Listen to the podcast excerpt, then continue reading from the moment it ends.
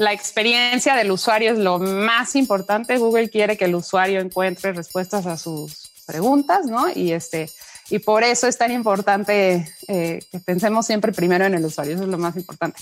Y esto que mencionas del, keyword stuffing es una mala práctica, ¿no? Este, ¿cómo se llama? el black hat, ¿no? O, es una mala práctica y de hecho Google también te penaliza, ¿no? O sea, Google ve esto no está bien, e, este nada más quiere que yo lo posicione, ¿no? O sea, bueno, que es, escribí, eh, escribió para un robot y pues no te posiciona, ¿no?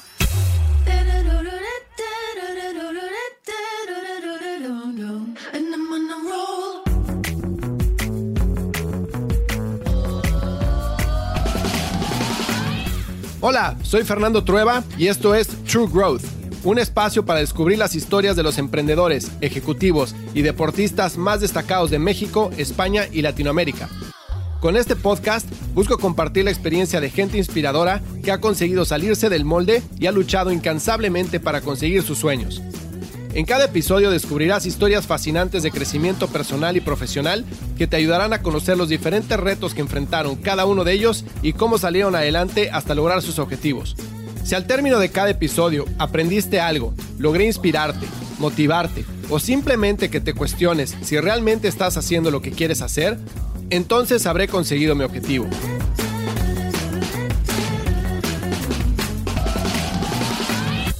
Hola, hola, ¿cómo están? Bienvenidos a un episodio más de True Growth. Hoy tengo como invitada a Cristina Erensberger, que es la fundadora de Consultina, una empresa especializada en Search Engine Optimization que trabaja con empresas de todos tamaños para ayudarles con sus estrategias de tráfico orgánico. En este episodio vamos a entrar a detalle en qué es el Search Engine Optimization o SEO y vamos también a hablar de cuáles son los diferentes aspectos que debemos de cuidar para que nuestro sitio ranquee lo más arriba en los resultados de búsqueda de Google. Cristina es especialista en el tema. Va a ser una plática bastante técnica, pero a un nivel intermedio de SEO.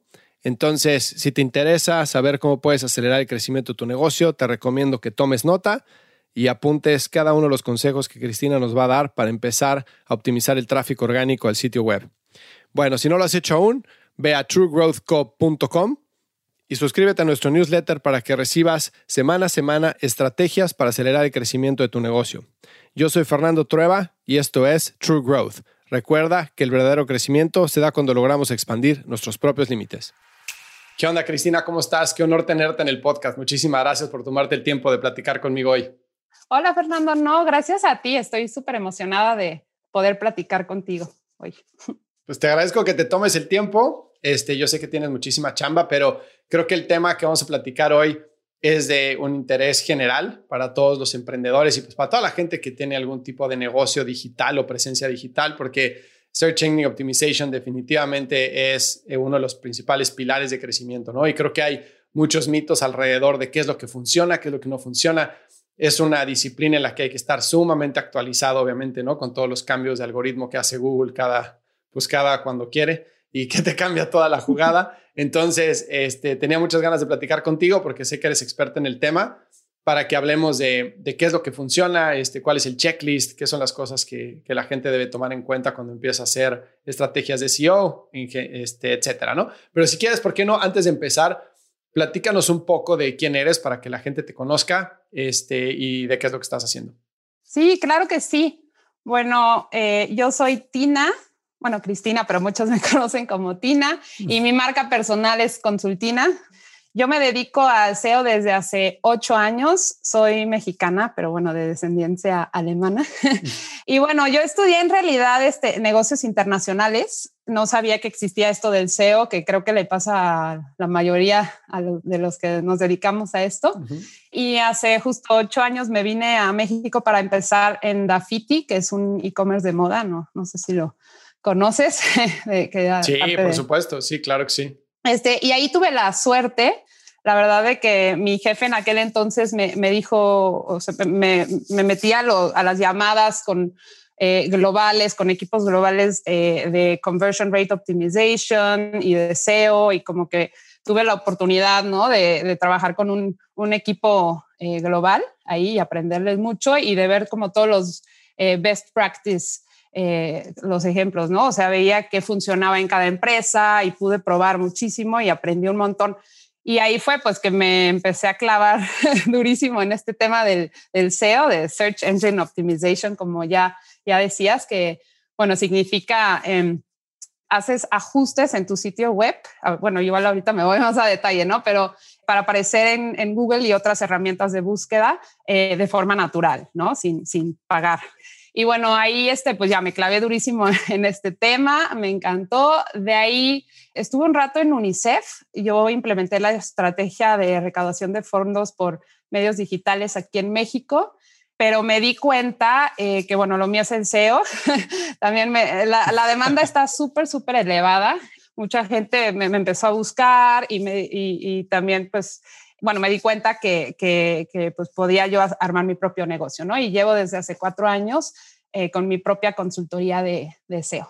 Ah, pues qué bueno, onda, muchísimas felicidades. Y no solo eso, también has estado metida en, en el impacto que hay a nivel profesional eh, de eh, la disciplina de SEO, ¿no? Que, ¿no? que no nada más es SEO, si ampliamos, a lo que me refiero es que estás trabajando en, en tratar de cerrar el gap que existe, ¿no? De mujeres que, que trabajan en SEO. Ahorita nos platicas de, de, las iniciativas que estás haciendo, pero creo que es algo que es cierto para cualquier startup de tecnología, ¿no? O sea, realmente la, la mezcla de género hombre-mujer está muy desbalanceada. O sea, hay mucho más hombres que mujeres en, en, startups de tecnología. Creo que es un gap ahí, una brecha que hay que cerrar. Y pues tú estás poniendo tu granito de arena, ¿no? Platícanos qué estás haciendo de ese, eh, por ese lado. Sí, no, ¿sabes qué? Yo ni me había dado cuenta, la verdad, ¿no? Yo estaba feliz, eh, pues, eh, trabajando entre, entre puros hombres. En Dafiti sí hubo una, una chava que conocí eh, que hizo SEO, bueno, en una latina en Brasil, Camila, y de ahí, eh, la verdad es que yo no conocía latinas en, en SEO, ¿no? Y estuve, eh, o bueno, existe esta comunidad global que se llama Women in Tech SEO, que descubrí el, el año pasado con esto de la pandemia. Eh, estuvo padrísimo porque empezaron a, o sea, ellas tienen eventos que son en Londres y así usualmente, pero con esto de la pandemia, pues se abrió, abrió, a que fuera, bueno, virtual y a que, pues, global, ¿no? Como gente de todo el mundo, mujeres de todo el mundo pudiéramos participar.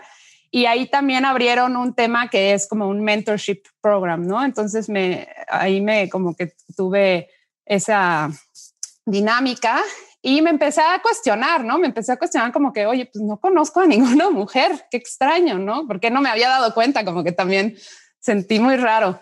Y luego empecé a ver pues en los eventos, eh, que quizás hay como un evento de SEO eh, en México y, y, no había ni una mexicana, ¿no? Ninguna latina, o sea, también, o pasa muy seguido que son este, ponentes extranjeros, luego las pláticas son en inglés, porque ese es otro tema, ¿no? La, la, el, el material, o sea, hay como un, una, un gap ahí de idioma, también todo, todo es eh, en inglés, digo, ya hay cada vez más eh, material en español, pero pues ahí también hay un tema, ¿no? Y luego empecé a platicar, bueno, me conocí a otras eh, chavas, ¿no? Empecé a buscar y, y junto con Flor y Rita, que son de Argentina, este, está Carla de Brasil y Natalia de Puerto Rico. Fundamos, digamos, esta, esta comunidad de latinas en SEO, también con el apoyo de Arish Abuali, que es eh, la fundadora de, Women in Tech SEO. Y pues ahora somos como, sí, somos más de 200 eh, mujeres que hacemos SEO y no únicamente, o sea, profesionistas de SEO, ¿no? Porque pues esta chamba es para todos, ¿no? O sea, a mí eso me llama muchísimo la atención. O sea, cada quien que tenga un sitio web necesita optimizarlo, ¿no? Porque se trata de hacer ajustes en tu página, es, es toda una estrategia. Eh, y pues ahora también este, hay más negocios digitales, o sea, la digitalización se aceleró, entonces también en América Latina, pues, o en, todo el mundo, ¿no? Pero aquí pues tenemos muchas páginas web y, y se necesita, o sea, también, por ejemplo, he trabajado con muchas emprendedoras o me están buscando muchos em emprendedores, eh, porque pues cada quien que tenga su sitio web, ¿no? Necesita, eh, digamos que saber cómo atraer a los clientes, ¿no? Y cómo hacer, porque tiene mucho que ver con la experiencia de usuario, etcétera. Entonces, pues sí, pero bueno, de esta ya me estoy yendo otra vez al tema de SEO, pero en esta comunidad. No te preocupes, sigue, sigue. lo que estamos buscando es pues cerrar este gap, ¿no? Porque eh, ya investigando más, 16% de las mujeres latinas, o sea, de, de, los que hacen SEO son mujeres y somos el, el, gap más amplio de todo el mundo, ¿no? O sea, es el lugar en donde menos mujeres practican SEO del mundo, América Latina. Oye, a ver, déjame platicarte un poquito de, eh, tú que estás metida en los eventos debes de entender un poquito más de la causa, ¿no? Pero yo me dedico este, a hacer growth marketing, ¿no? Entonces, eh, full funnel, estrategias de full funnel para startups, este, desde SEO hasta conversión, etcétera. Yo estudié ingeniería industrial y finanzas, después hice una maestría. Yo saliendo de la maestría no tenía ni idea de esto, ¿no? O sea, es algo que se aprende fuera del salón de clases, no, no hay una carrera de Search Engine Optimization, no hay una carrera de segmentación, no hay una carrera de, de growth o de este, mobile marketing, ¿no? O sea, son cursos que, que puedes tomar y experiencia que puedes tener después cuando ya estás trabajando o cursos que puedes tomar en paralelo a, a tu carrera o en vez de tu carrera, ¿no? ¿Tú crees que el que esto sea así tenga algo que ver con la falta de, este, o que el número de mujeres que estén metidos en el sector sea menor que el de hombres? ¿O a qué, a qué se debe que haya menos mujeres en SEO? Sí, sabes que yo creo que hay como una, bueno, en primera hay como falta de conocimiento, o sea, hay, o sea mucha gente ni sabe qué, qué es eso del SEO, ¿no? Ahora cada vez más ya hay más conocimiento, ¿no?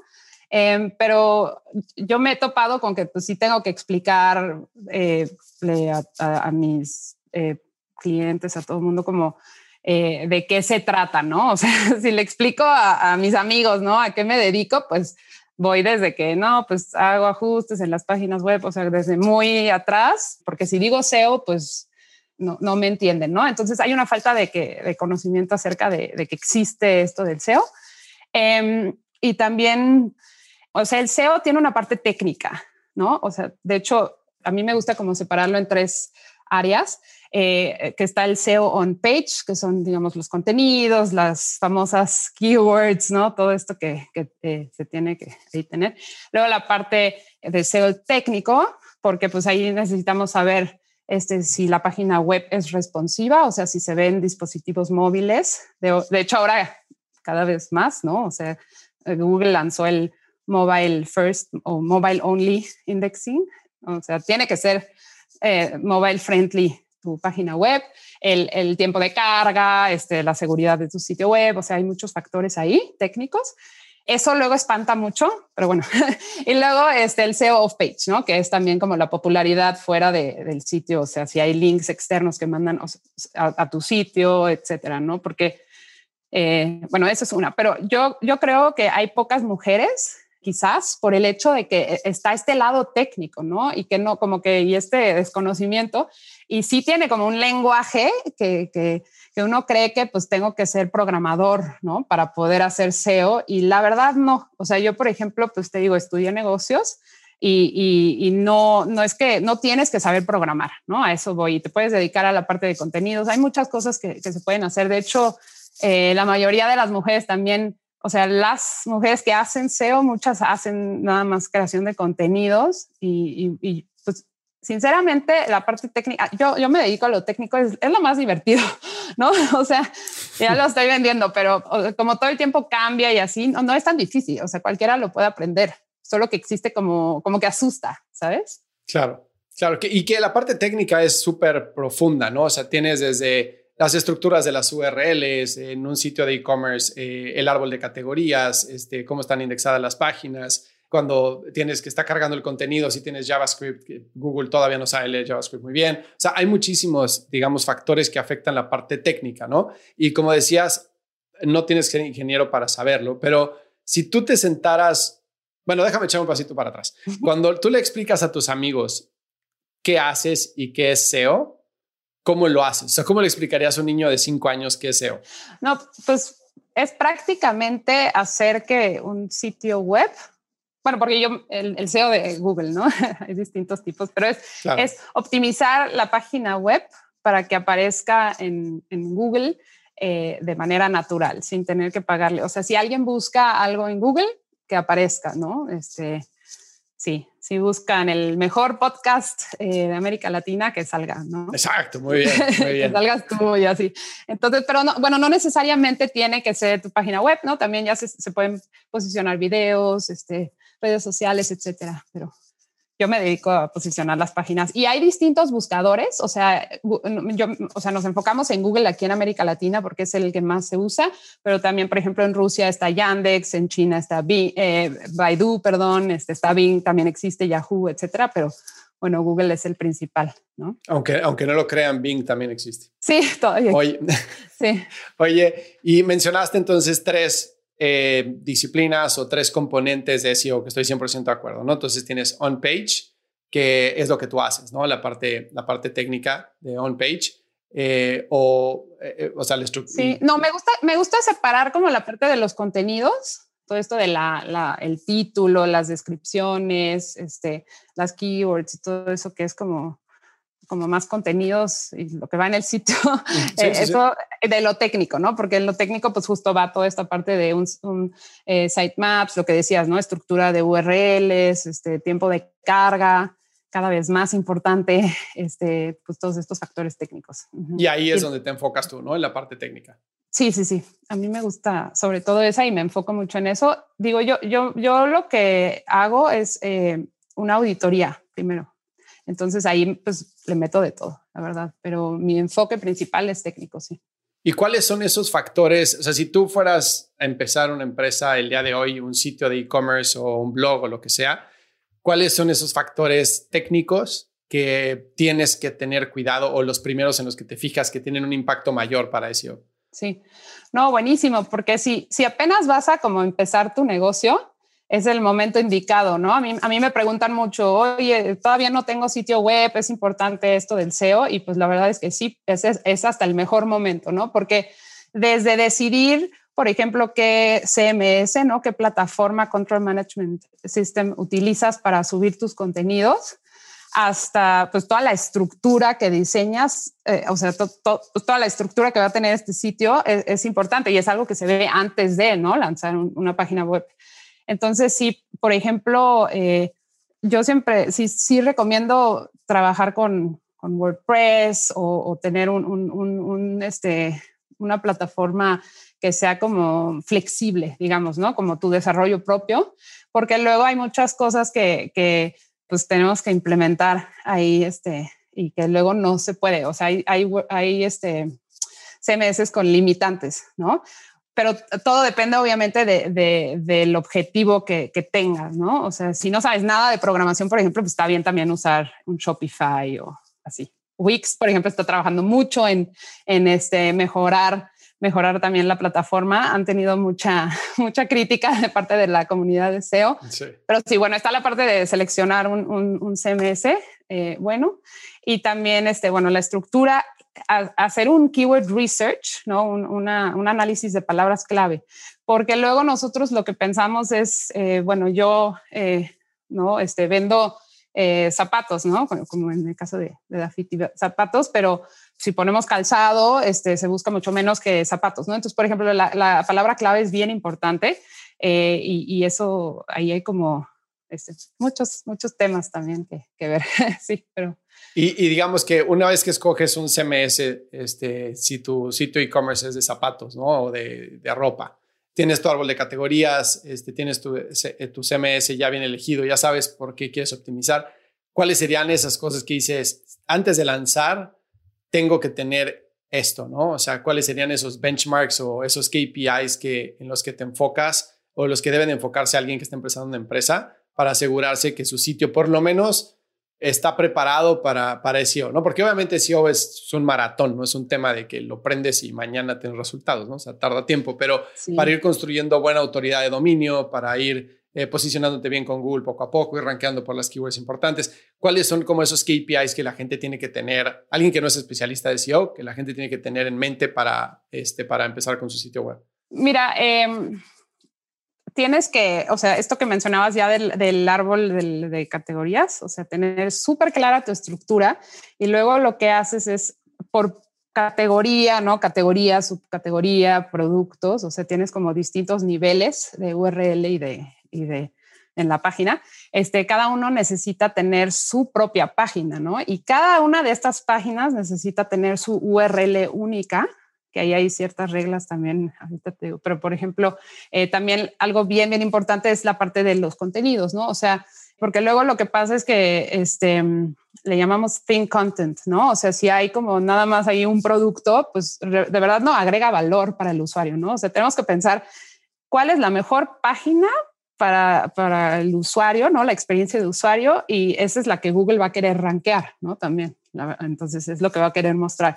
Entonces necesitamos tener contenido, explicar el producto, este, ¿no? en el caso de una página de producto, por ejemplo, tener, no sé, los atributos, los colores, los, ¿no? Este, la manera de usarlo, o sea, de, verdad agregar mucho, mucho valor y, y, también sin copiar y pegar de otros lados, ¿no? O sea, que sea contenido original, relevante, este, y, y único, ¿no? Este, y sí, luego hay como también la parte como de la intención de búsqueda, este, que ahí también pues, puede ser que, que nada más busquen algo para informarse o puede ser que ya quieran comprarlo, ¿no? A la transacción. Entonces, pues también incluir ahí como compra ahora, cómo comprar, los precios, etcétera. O sea, eso, eso este, es, pues es importante que tenga toda la información útil para, para los usuarios, ¿no? Y si te vas un poco atrás a la historia de SEO, cuando empezó, digamos que haciendo un resumen rapidísimo, antes era como de pues, si tú vendes zapatos, que tu website diga, estos zapatos son los mejores zapatos del mundo porque estos zapatos son zapatos que puedes utilizar para caminar y son zapatos para fiesta y son zapatos para... O sea, mete la palabra zapatos en todos lados y eso te daba buen SEO hace años, ¿no? Este, porque eh, se leía por, por adelante y por atrás los keywords, es lo que hacía Google cuando crawleaba y entonces decía, ah, pues este sitio tiene zapatos y la gente estaba buscando zapatos, ¿no? Cuando la búsqueda de la gente empezaba con keywords, ¿no?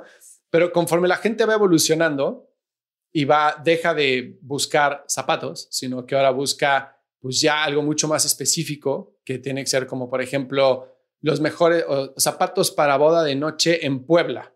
Este, y, entonces Google trata de adivinar, ¿no? Lo que decías que es, eh, bueno, trata de adivinar, pero lo que decías que es la intención de búsqueda, ¿no? Entonces, bueno, esta persona está buscando zapatos en Puebla, entonces empieza a buscar cuál es el contenido relevante y qué es lo que puede estar buscando la persona, si está buscando un artículo, si está buscando una compra, si está buscando este, un video, etcétera, ¿no? Entonces, eh, por favor, corrígeme si estoy mal o si se me queda algo atrás, pero entonces conforme va evolucionando el usuario en la interacción con Google, Google va evolucionando al mismo tiempo para adaptarse a lo que el usuario está buscando, ¿no? Entonces trata de anticipar la intención. Y eso va cambiando la estrategia de cómo las compañías atacan el SEO, ¿no? Entonces, ya no es un tema de keyword stuffing como se, se conocía, de métele todos los keywords que puedas, porque eso ya está mal visto, sino ya la experiencia de usuario, como mencionabas tú, empieza a tomar mucho más relevancia, ¿no? Entonces, en esa experiencia de usuario, ¿qué es lo más importante? O sea, mencionabas el responsiveness, ¿no? Que el sitio sea responsivo para mobile web. Este también eh, eh, también mencionabas el tema de experiencia de usuario, mencionabas el tema de tiempo de carga, pero ¿cuáles son esos factores que Google el día de hoy toma más en cuenta para poder rankear las páginas? Sí, no, sí, es súper cierto todo lo que comentas. Eh, la experiencia del usuario es lo más importante. Google quiere que el usuario encuentre respuestas a sus preguntas, ¿no? Y este, y por eso es tan importante eh, que pensemos siempre primero en el usuario, eso es lo más importante. Y esto que mencionas del keyword stuffing es una mala práctica, ¿no? Este, ¿cómo se llama? el black hat, ¿no? O, no es una mala práctica y de hecho Google también te penaliza, ¿no? O sea, Google ve esto no está bien, e, este nada más quiere que yo lo posicione, ¿no? O sea, bueno, que es, escribí, eh, escribió para un robot eh, y pues no te posiciona, ¿no? Este, Sí, esa es una. Ahorita acaba de actualizar eh, Google otra vez su algoritmo. Eh, de hecho, Google actualiza cada, cada día, actualiza varias veces sus, sus eh, reglas, digamos, sus, sus algoritmos, pero cada cuántos meses, cada tres, medio año, hace un, un, core update, ¿no? Que es una actualización pues ya más fuerte y también donde avisa, ¿no? Obviamente no nos explica todos los secretos, porque pues también por, por temas de, pues que hackers y whatever, ¿no? Pero, pero sí como que nos dice, eh, oigan, ahora esto es importante, ¿no? Y justo eh, ahorita el, 2 de junio, o bueno, más bien ya el año pasado ya nos indicó que iba a haber una actualización que, que se llama The Page Experience, este, y que ahora ya se, se lanzó, o sea, ya es, está eh, lanzándose más bien, o sea, es, es como un proceso ahorita, que de hecho, eh, si ustedes, o sea, bueno, tú en tu sitio web o quien tenga su sitio web ve que de repente ya no recibe tráfico, se cayó el tráfico o algo pasó, es porque hubo una, una actualización. Y aquí justo está contemplando esos factores que ya estás mencionando, ¿no? O sea, es la parte de la seguridad.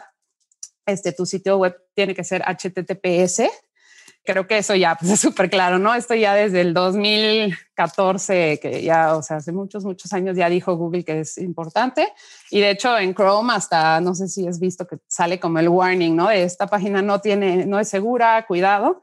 Ahora eso es otra vez pues, muy importante. La parte eh, de mobile friendly, o sea, que tu sitio web sea responsive. De hecho, es bien importante también que todo el contenido que tengas en, tu página de escritorio también la tengas en el celular, ¿no? Luego muchos como que lo acortan o lo hacen como, ay, no es que se ve muy largo y se ve muy cargado y no sé qué. Es bien importante tener el contenido, ¿no? Y luego está la parte también de, del tiempo de carga, ¿no? Eso es, eh, ahí de hecho este, Google menciona este, tres métricas clave, que son los Core Web Vitals que es el, el este, First Input Delay, que, se trata como de la interactividad que tienes en el sitio. O sea, por ejemplo, en qué momento puede tomar acción el usuario, ¿no? O sea, cuánto tiempo toma para que puedas dar clic y que llegues a otro link o no puedas hacer scroll down, etcétera. Ese es el First Input Delay. Luego está el Largest Content from Page, que es el tiempo que toma en, en que aparezca como el, el, el elemento más pesado, no sé, la imagen principal, ¿no? ¿Cuánto toma eso? Y obviamente pues queremos que sea menos de 2.5 segundos, ¿eh? o sea, tiene que ser súper rápido. Y luego está la parte de Cumulative Layout Shift. Te digo, suena, o sea, un poco así exótico esto, pero es muy claro. O sea, el layout shift, o sea, es, es únicamente que pues no quieres que los elementos se muevan, ¿no? O sea, luego pasa mucho y es muy frustrante para un usuario que le quieres dar clic en un botón y sin querer le picaste al anuncio y pues ya no funcionó ahí lo que tú querías ver, ¿no? Entonces son, son como estos factores también. Y también el, el otro que, que, incluye ahí este Google ahora en, el, en la actualización del algoritmo es también que no haya como interstitials, o sea, que no haya como este pop-ups y cosas así que, que no son realmente relevantes, porque al final este, pues Google está mostrando un sitio para dar una respuesta y si muestra otra cosa, este, como que puede afectar muchos anuncios, cosas así, que, bueno, ahí hay como varios temas, pero esta es ahorita una actualización y son de verdad este, puntos bien importantes a, contemplar, ¿no? Para cualquier persona que tenga su sitio web. Oye, ¿y dónde entra la parte de accesibilidad para eh, visual impaired, para gente que no puede ver? Este, etcétera, para que tenga este, pues, botones para poder explicar el contenido, etcétera. Según me quedé yo, la última actualización de hace, de, hace como seis meses le iban a dar muchísimo más peso a eso, pero no sé si en la última. Sí, de hecho, para Google cada vez es más importante, este, o bueno, es súper, súper importante el tema de la accesibilidad. Por ejemplo, está la parte de, este, de, por ejemplo, las imágenes, ¿no? O sea, eh, puede ser, digo, aparte de, de que si se rompe la imagen y no la puedes ver, que tenga como una descripción alt, ayuda a que el usuario pues entienda de qué se trataba la imagen que no se está cargando, pero pues también a, a, personas no videntes les lee como el contenido y, lee esta descripción del alt tag eh, de, de qué se trata, el, o sea, la imagen que está en el sitio y por eso, por ejemplo, ese es un tema, ¿no? Y sí, sí, esto es, es, pues es importante, pero ellos tienen como para que les lea el contenido. Pues muchísimas gracias por el, por el resumen tan detallado.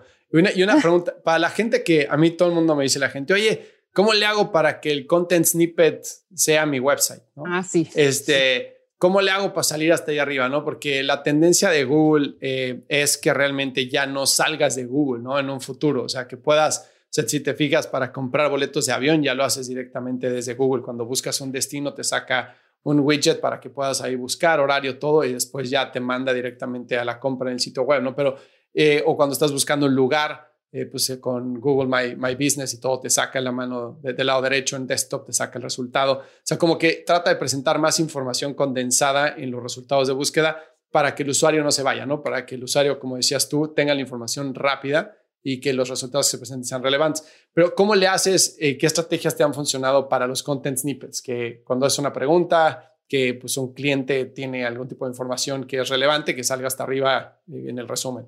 Sí, de hecho está cañón. O sea, si, si te fijas en cómo estaban los resultados en el 2013 a cómo están ahora, pues cambió muchísimo. De hecho, nada más, ¿no? En este último año con la pandemia, mucho más. Google tiene la responsabilidad de mostrar pues contenido, este, o sea, no que no sea fake news, ¿no? Entonces se, está metiendo mucho en, en esa parte.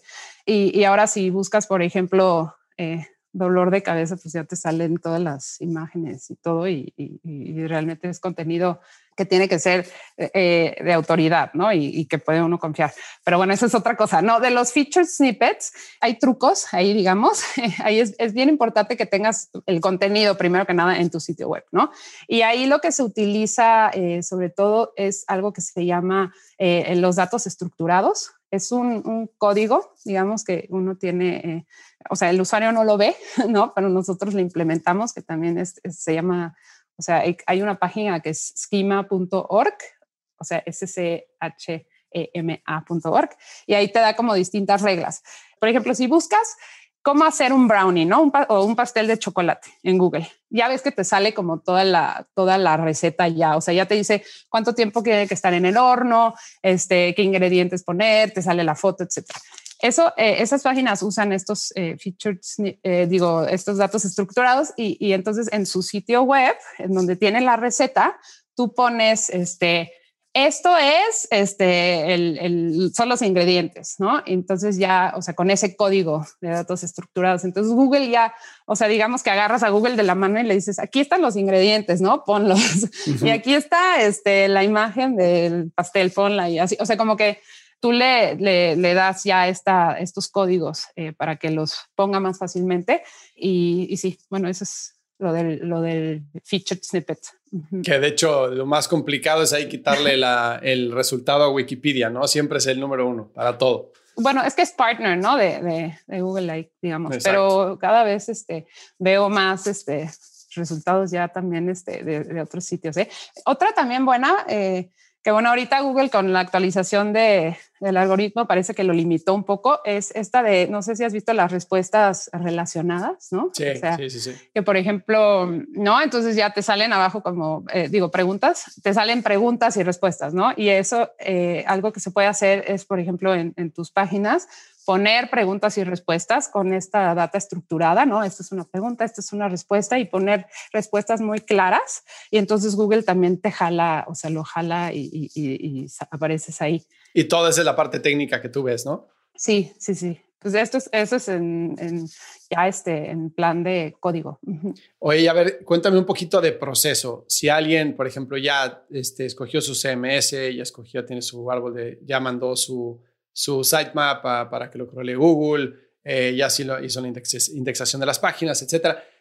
Mencionaste keyword research, ¿no? Como también una parte del proceso súper importante. ¿Cómo, qué herramientas recomiendas para hacer keyword research? ¿Cómo alguien puede empezar a hacer keyword research? ¿Cuál es el objetivo? Y ya que sabes cuáles, eh, primero eso y después, ya que sabes cuáles son las keywords que quieres atacar, ¿cuál es el siguiente paso? Sí, sí, para el keyword research eh, está, bueno, eh, esta de AdWords, digamos, la, el Keyword Planner. Aunque yo, yo, por ejemplo, no hago estrategia SEM, pero pues uso ahí pues, ¿no? las palabras clave del Keyword Planner.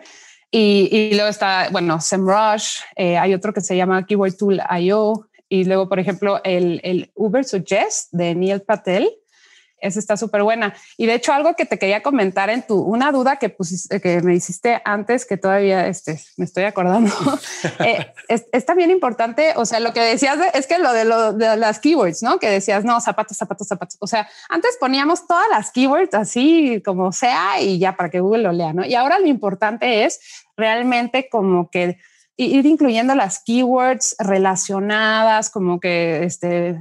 Eh, todo eso en, en, el contenido, ¿no? O sea, sí tienes como tu keyword principal de una página, no de esto se trata el sitio, pero luego hay como temas relacionados que le interesa a la gente y pues de verdad tienes que como esforzarte y, y, meter estas keywords relacionadas. Y para esta, esta, encontrar estas keywords relacionadas es muy, muy útil la, el Uber Suggest, por ejemplo. ¿no? Que te da ideas de contenido, ¿no? Sí, te da como otras palabras clave que ya para que tú las vayas metiendo. Este, y bueno, y ya de ahí, pues, o sea, sí es bien importante la parte de las, de las URLs. O sea, una vez que ya definiste tu, ya tienes tu CMS, ya subiste tus contenidos, ya todo, tienes tu estructura, también ver las URLs, ¿no? Em, porque ahí luego hay fallas eh, que pueden hacer mucho daño.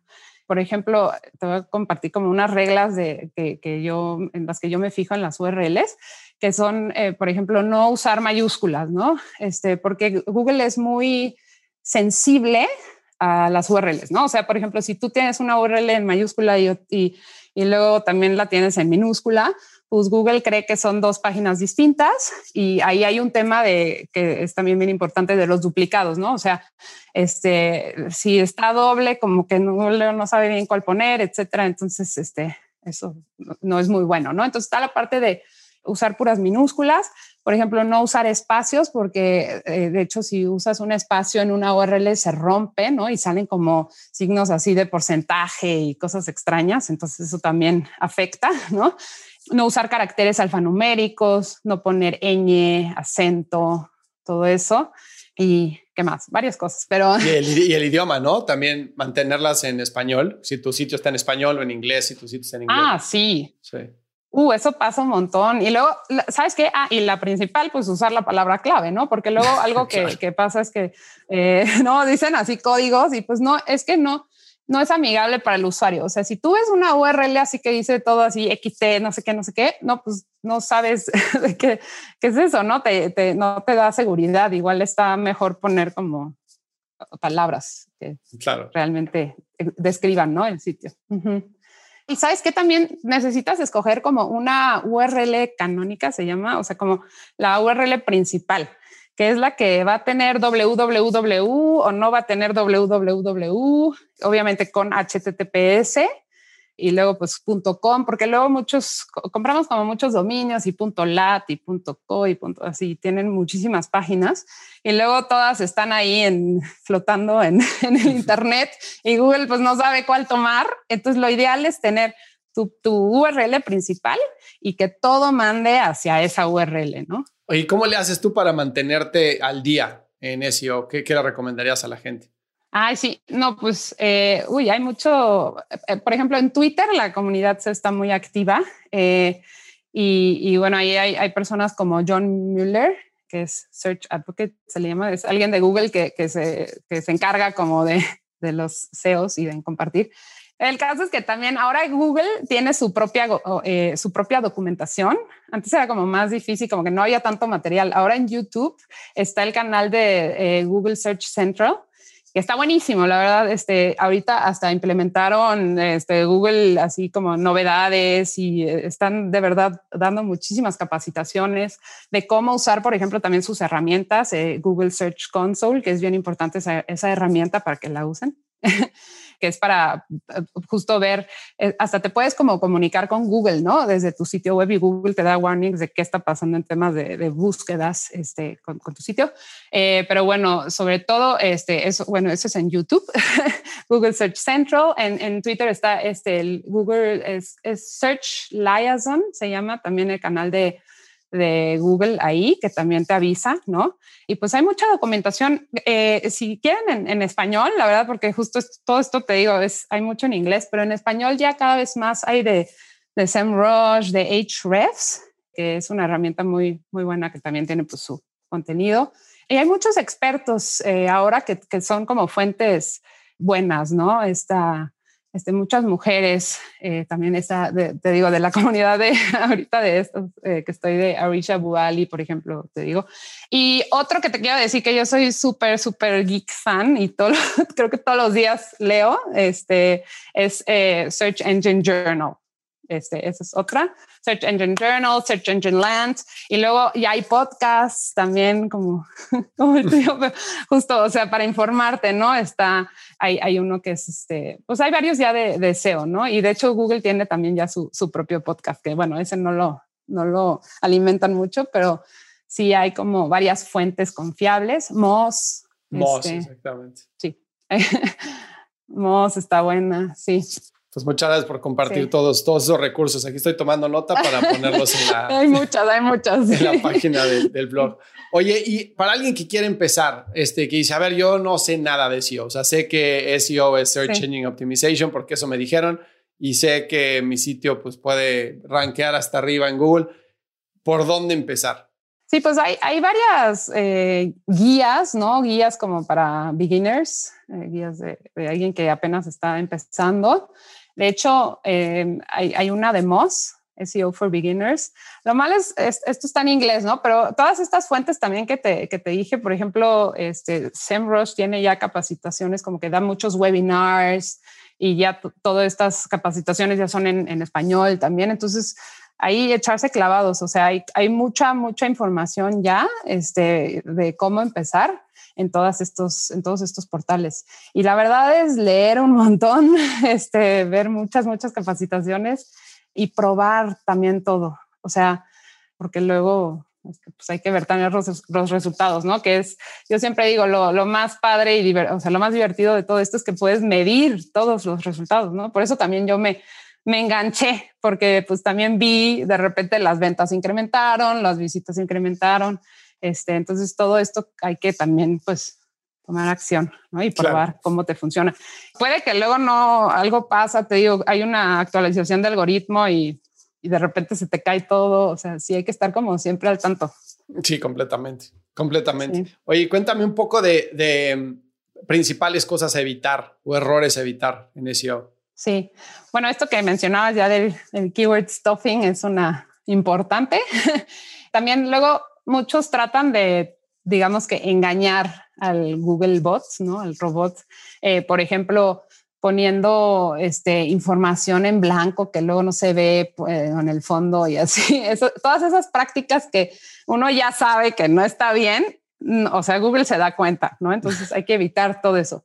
Y luego otra buena también es la de los links, este, externos que te comentaba, que está la parte de, de SEO off page, ¿no?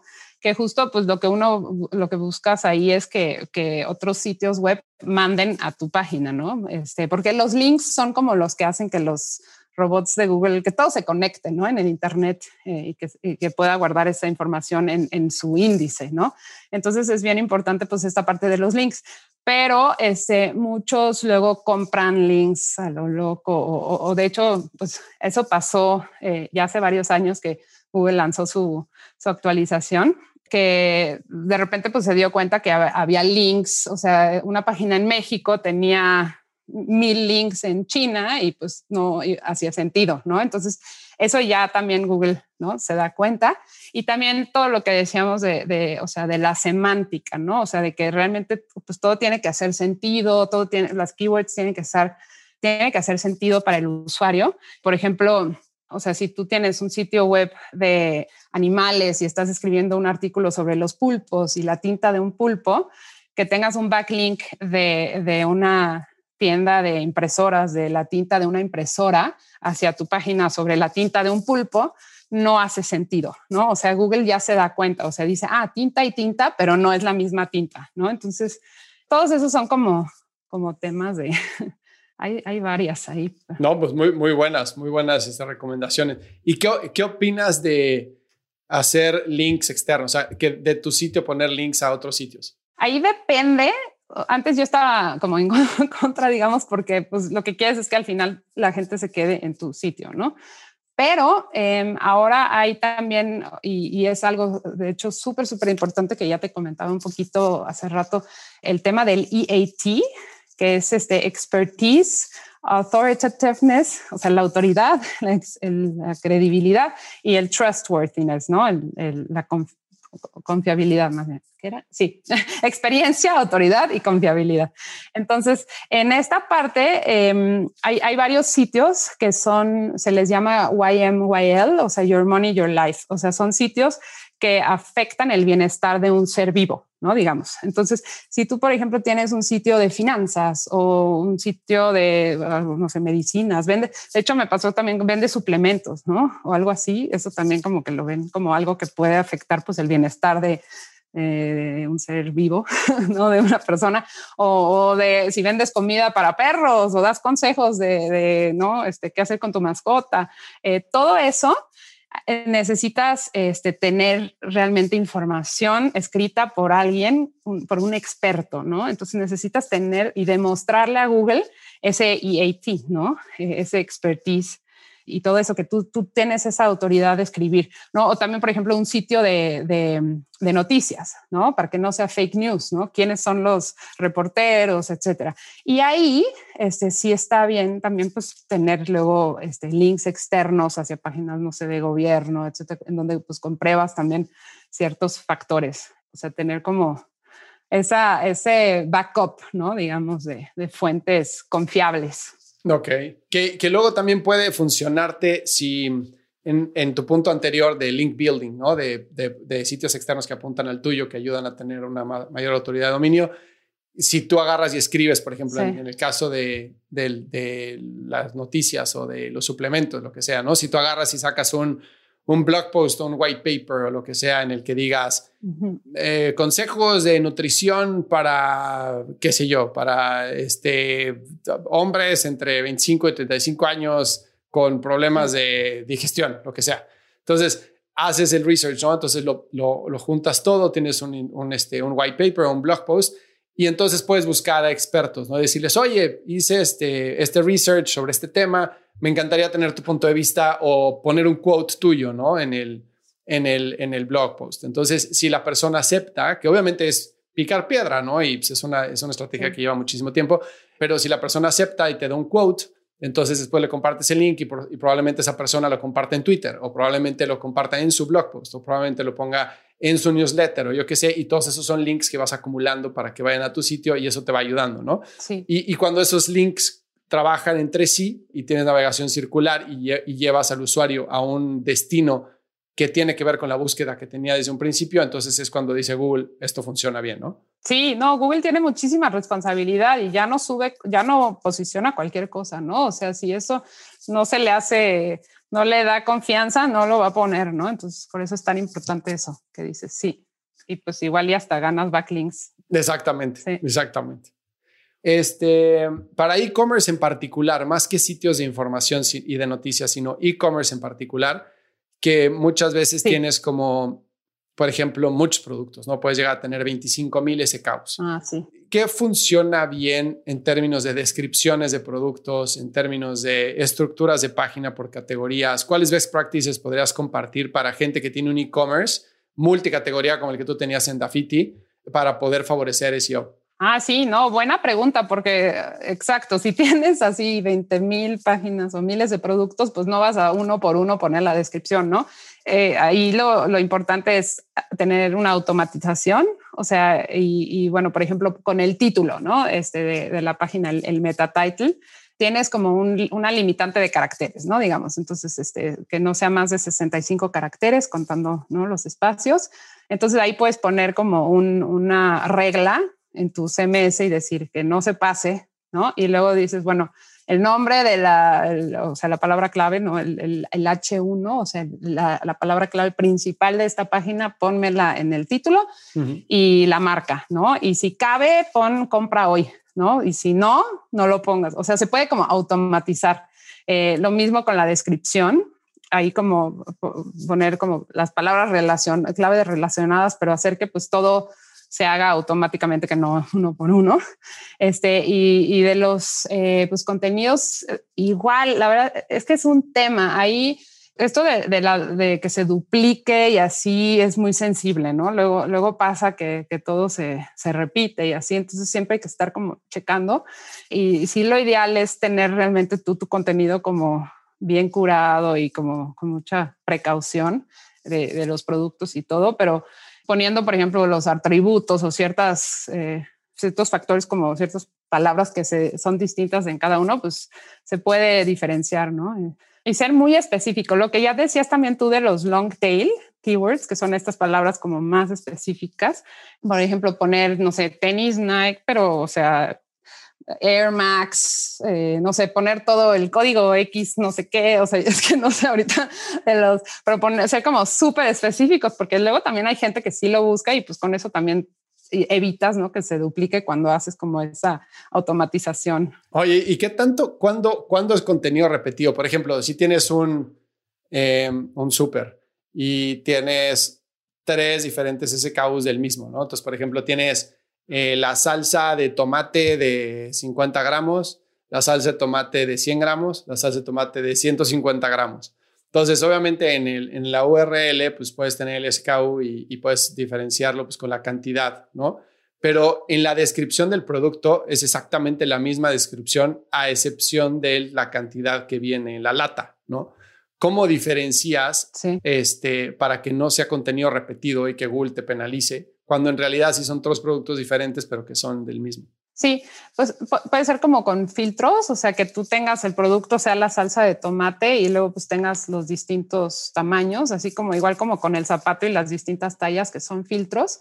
Eh, y luego esos, esos filtros pues ya son, o sea, el, power, ¿no? O el link juice, digamos que se va al, al, a la página como del producto, ¿no? De la salsa de tomate.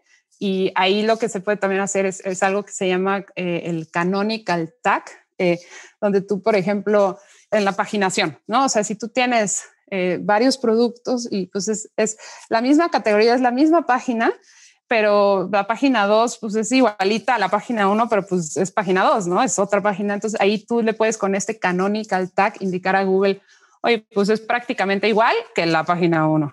¿No? Entonces, así. Y lo mismo puedes hacer también este, con, con la de los productos. Buenísimo, muy buen tip. Muchísimas gracias. Sí. Oye, Tina, ¿qué más, qué, qué más te gustaría agregar? ¿Qué más me falta preguntarte? O más bien te la cambio. Si tú, es, si tú te estuvieras entrevistando, ¿qué te preguntarías que no te preguntaba yo?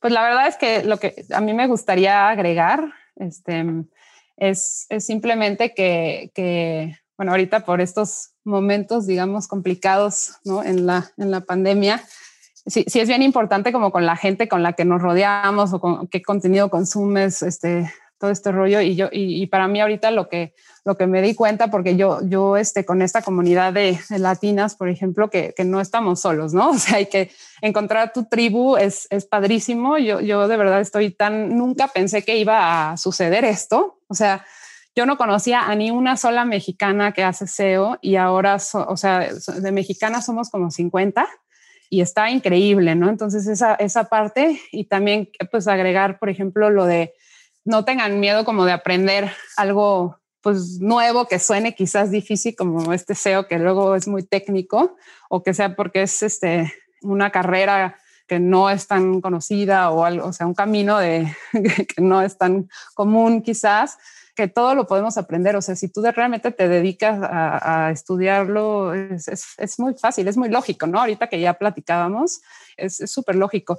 Y yo de verdad creo que el, SEO, o sea, ahorita más, ¿no? Con, esto de, la pandemia, que hay tantas páginas web y, hay muchísimo potencial. Es divertidísimo en primera porque, ¿no? Porque todo el tiempo está cambiando y Google hizo esto, o sea, nunca te aburres, este, es muy diverso, o sea, ¿no? Puedes este, hacer estrategias, pero también puedes hacer el análisis o puedes crear textos, o sea, es como que puedes hacer de todo, te puedes especializar, ¿no? En el SEO internacional, en el de noticieros, en el de e-commerce, o sea, hay muchísimas vertientes que creo que muchos ni siquiera saben, o sea, saben que existe esto, entonces no por porque sea algo técnico, ah, eh, no se asusten y sí, de verdad es súper recomiendo que le echen un ojo y también no necesariamente este, uno se tiene que especializar en SEO como yo, ¿no? Digo, yo me, me emocioné, me, ya es, o sea, me, fascina esto y ya me dedico al, SEO, ¿no? Pero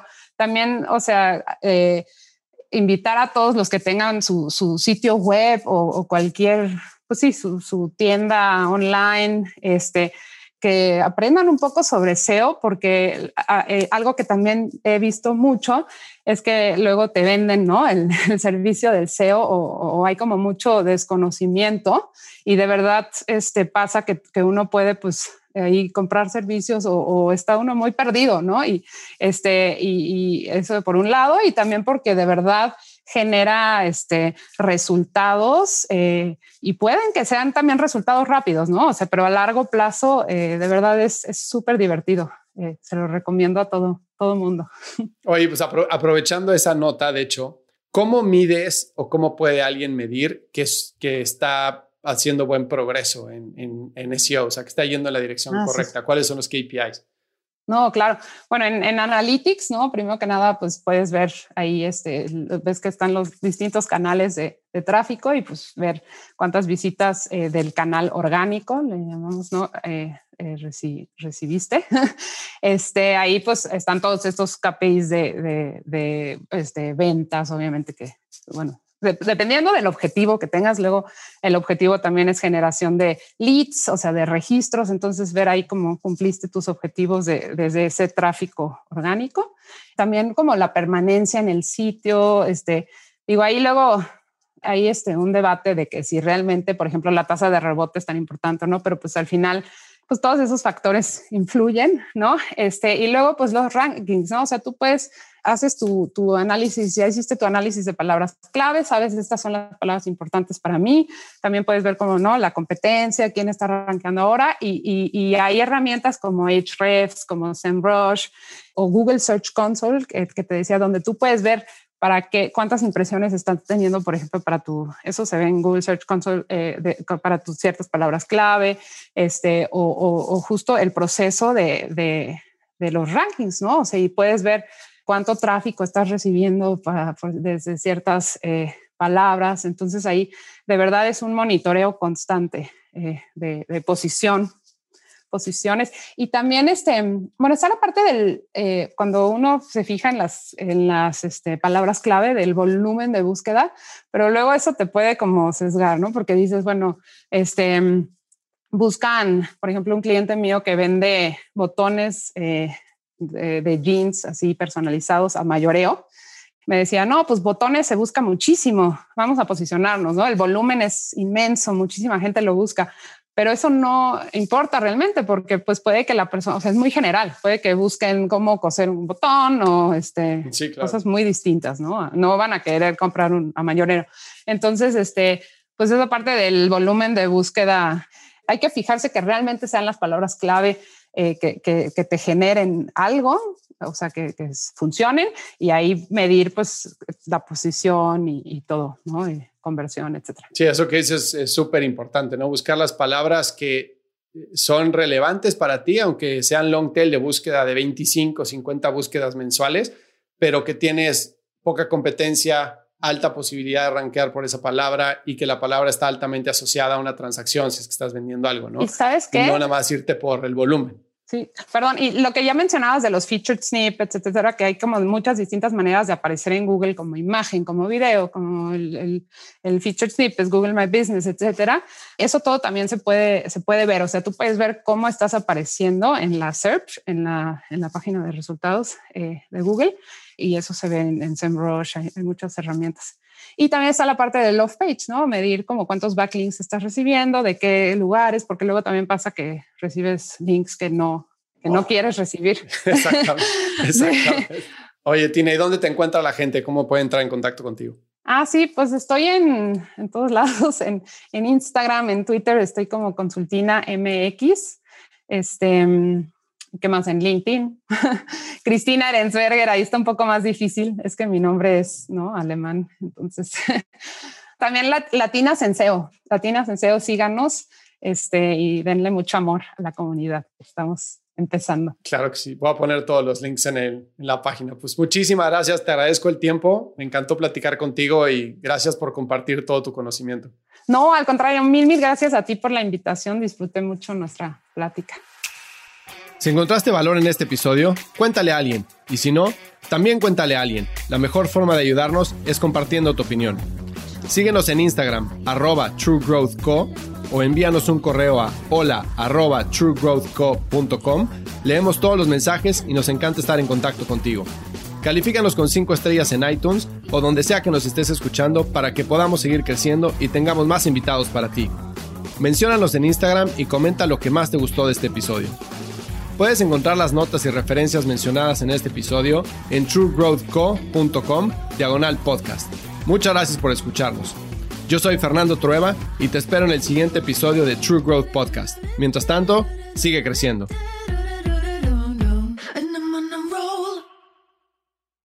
Step into the world of power, loyalty, and luck. I'm gonna make him an offer he can't refuse. With family, cannolis, and spins mean everything. Now, you wanna get mixed up in the family business. Introducing The Godfather at ChumbaCasino.com. Test your luck in the shadowy world of The Godfather slot. Someday, I will call upon you to do a service for me. Play The Godfather now at ChumbaCasino.com. Welcome to the family. No purchase necessary. VGW Group. Void where prohibited by law. 18 plus. Terms and conditions apply.